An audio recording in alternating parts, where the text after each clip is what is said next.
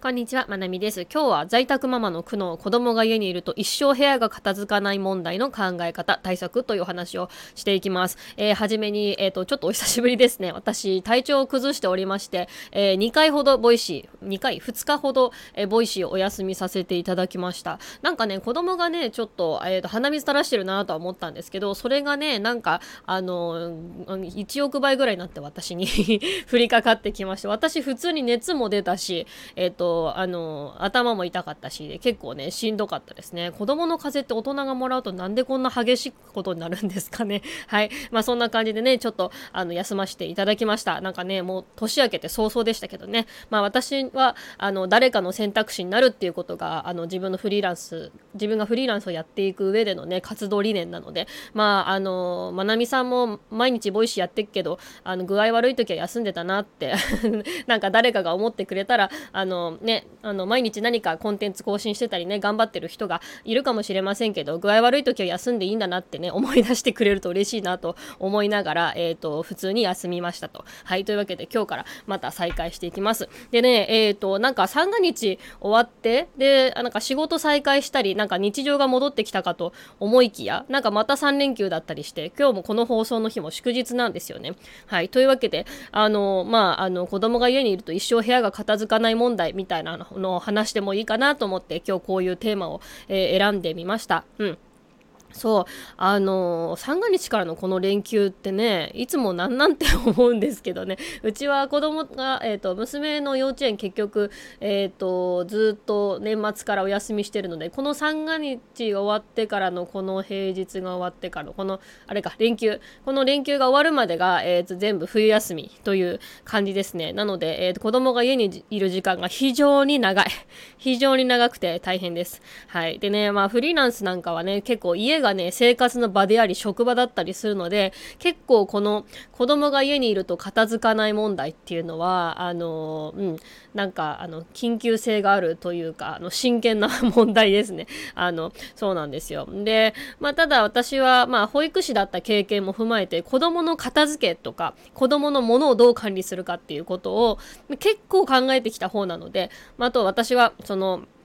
なんだろう、自分のあの生活する場を整えるとか自分の働く環境っていうことに関してもね結構、うん、いろいろ考えてきたので、まあ、そういうことも踏まえつつあのちょっと今日はお話ししてみようかなというふうに思います。やっぱね家で過ごす時間がね多いママたちにとってねなんか参考になることがあればなというふうに思います。でえっ、ー、とまあその子供が家にいると一生部屋が片付かない問題の、まあ、考え方とか対策なんですけどまずですねこれ前提として子供って片付けの概念あんまりないんですよね。うん、あの片付けはできなくて当たり前で片付けって何なのか多分よくわからないまま大きくなると思います割と。小学生ぐらいになって分かったら全然いいんじゃないぐらいですね。うん、そう、私だから幼稚園の先生やってたけど、うん、片付けってね、あの、そのなんだろう、私たちって物をこう、元の場所にしまって、次のことをするときになんかこう、片付けっていうじゃないですか。この片付けっていうのは子供ってよくわかんないもんなんですよね。で、なんか例えば遊んだ後片付けてご飯を食べましょうっていうこういう流れが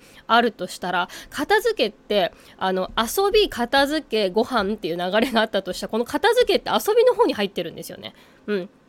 だから、こう遊んでないで片付けしなさいって言っちゃうんですけど、まあ私も言っちゃうんですけど、まあ、片付けイコール遊びなんですよね。だから遊びながら片付けてやるっていうのが子供にとってはめちゃめちゃ自然なんですよね。そう、これね、私自分でもいつも思い出そうそうしてるんですけど、自分でも、そう、分かってても難しい。でも、これ分かっておくだけで、あの、子供って片付けも遊びなんだなって分かっておくだけで、片付けのイライラちょっと減るので覚えておくといいかなというふうに思います。で、片付けてって言っても片付けがよく分かんないので、えっ、と、伝わりにくいです。だから、あの、基本的にはお家に戻してあげるとか、あと、本棚に絵本を戻すっていうのも、私は、あの、あの絵本の表紙が見える本棚使ってるんで、絵本屋さん作ってとかって言って、あの、まあ、言葉かけたりとかしますね。うん。あとは、まあ、次の、あの、片付けの後に何をするかっていうのを伝えて、え、っと、やるのも効果的。お片付けしてから寝ようねとか、片付けしてからおやつた、おやつじゃないか、片付けしてからご飯食べようねとか、あの、のそういうふうに次の行動も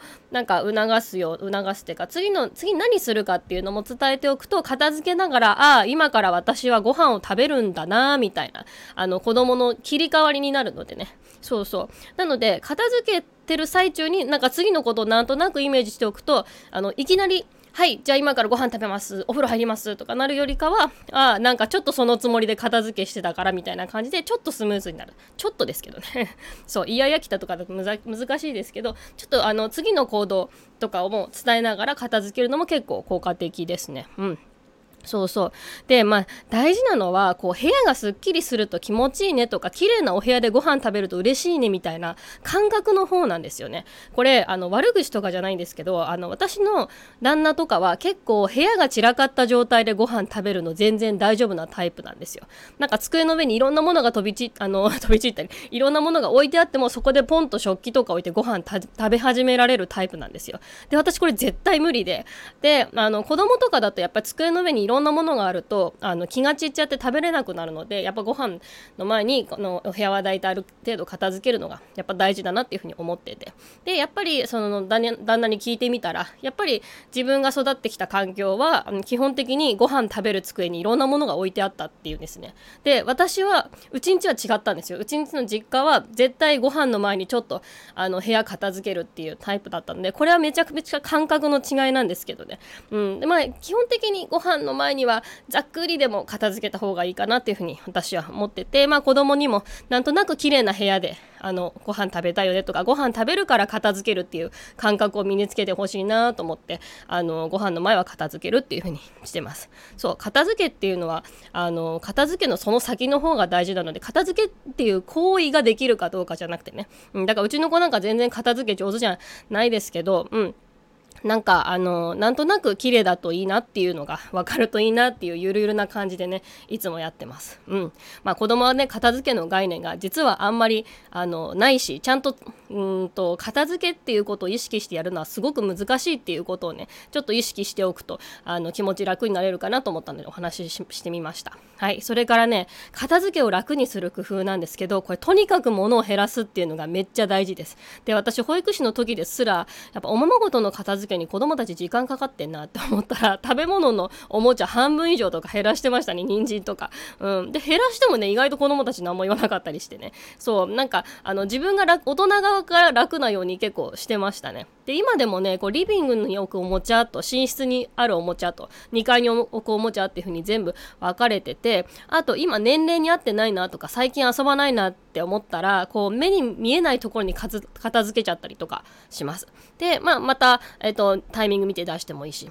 あとなんかもらったりして同じようなものがたくさんあるなとかうちには合わないなって判断したら結構あの処分したり寄付したりとかします。で結構寄付としてはおすすめなのはなんか送るだけ系なんか途上国とかあの被災地とかに送ってくれるようなところ。えー、っとワールドギフトとかギフトとか寄付こことかいろいろあるんですけどこっちが送料負担で段ボールに子供服と服とか、いろいろ詰めて送ると、えー、そういうとこに回してくれるような団体もあるしあとは結構私支援センターのお湯譲り会みたいなところにあの持ってったりとか、まあ、あとまあジモティーも活用できるからとにかく手放していくもう捨てるっていうのがもったいなくてできないんだったらもうどうにかして譲るとか寄付とかであの手放しちゃう。もう家から出しちゃうのがおすすめですね。うん。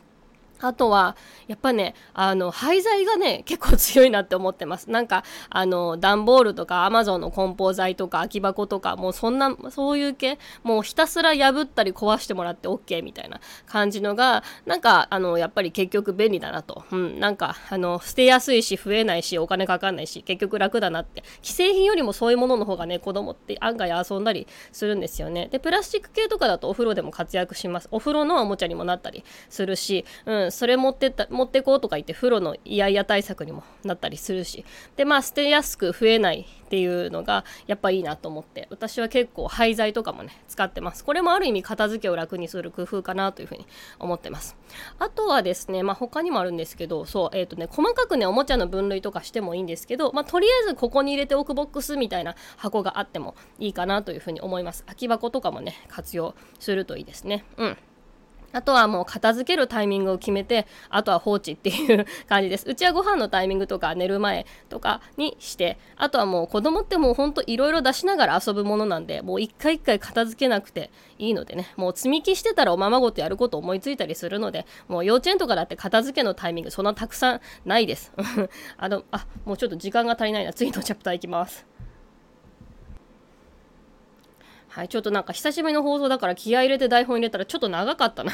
今年はもうちょっとね、10分以内に喋りきれる台本作んなきゃな。はい、これも課題にします。はい、まあそんな感じでね、ちょっとまあいろいろと片付け、子供の片付けっていうことについてね、いろいろ言いましたけれども、まあ、あの、子供のあの片付けっていうのは、ね、そもそもあんまりあの子供自身はね片付けの概念があんまりないっていうのもあってで大人がとにかく片付けを楽にする方向で考えていくっていうのが一番いいです。うんそう私は自分が楽になるように楽になるように考えてきました、うん、でもまあ散らかる時はねめちゃくちゃ散らかるんですよね。で今日このこの話しようと思ってうちの部屋がマックス散らかってる時の写真をねちょっと載せようと思って今日チャプターに貼っときますね。はい。まあこれこれでもまだ大したことない方がもっと散らかってる時あるぞっていう。まああのこんな感じでいつも散らかってますっていう写真貼っときますね。うん。でまああのまあこんな感じでいろいろ片付けの工夫とかをしています。でまあ私はその自分分の仕事の話で言うと自分の仕事場がないのでこうリビングで仕事してすぐ片付けられるようにっていうのにしてます。だから、えーと、仕事用のものをバッとリビングの机にセットするっていうのとでは子供が昼寝から起きてきたとかだともうすぐパッと片付けられるようにしますね。だから基本のアイテムが MacBook とマイクとスマホ2台。あ、マイク2台か。MacBook、マイク2台、スマホ2台っていう感じですね。で、これ置いたら完了。で、えっ、ー、と、終わったらすぐ片付けるんですけど、結構片付け間に合わなくて子供が、えー、マイクのコード引っ張ってっていうこともあるし、えっ、ー、と、子供がね、マイクのコードしゃぶってダメにしたこともありまして、結構ね、うちの子たちガジェットが好きっていうのもあってね、もう被害総額今までのめちゃくちゃ大きいんですけどね。うん。まあ、そんな感じですね。だから、えっ、ー、と、まあ、部屋がなくても仕事っていうのはできるので、仕事部屋がなくても仕事はできるので、まあ、特に、うん、そうですね、ママとかの場合だと、すぐ出せる、すぐしまえるを徹底して、もうリビングを仕事場としちゃうのが一番いいんじゃないかなって私なんかは結構思います。なんか別室でね、作業しても子供の子供を近くで見てなくちゃいけなかったりとかすると思うのでなんだかんだリビングでとかなんだかんだキッチンでとかさっと作業できるように工夫してみるといいと思うので、まあ、今年作業環境をちょっと、えー、整えたいなっていう人はなんか今ある部屋、えーと、リビングとかキッチンとかいつもの生活空間でパッと仕事ができるようにできないかって考えてみるのはおすすめです。なんでまあちょっと子供の片付けとか子供のおもちゃとかのねことも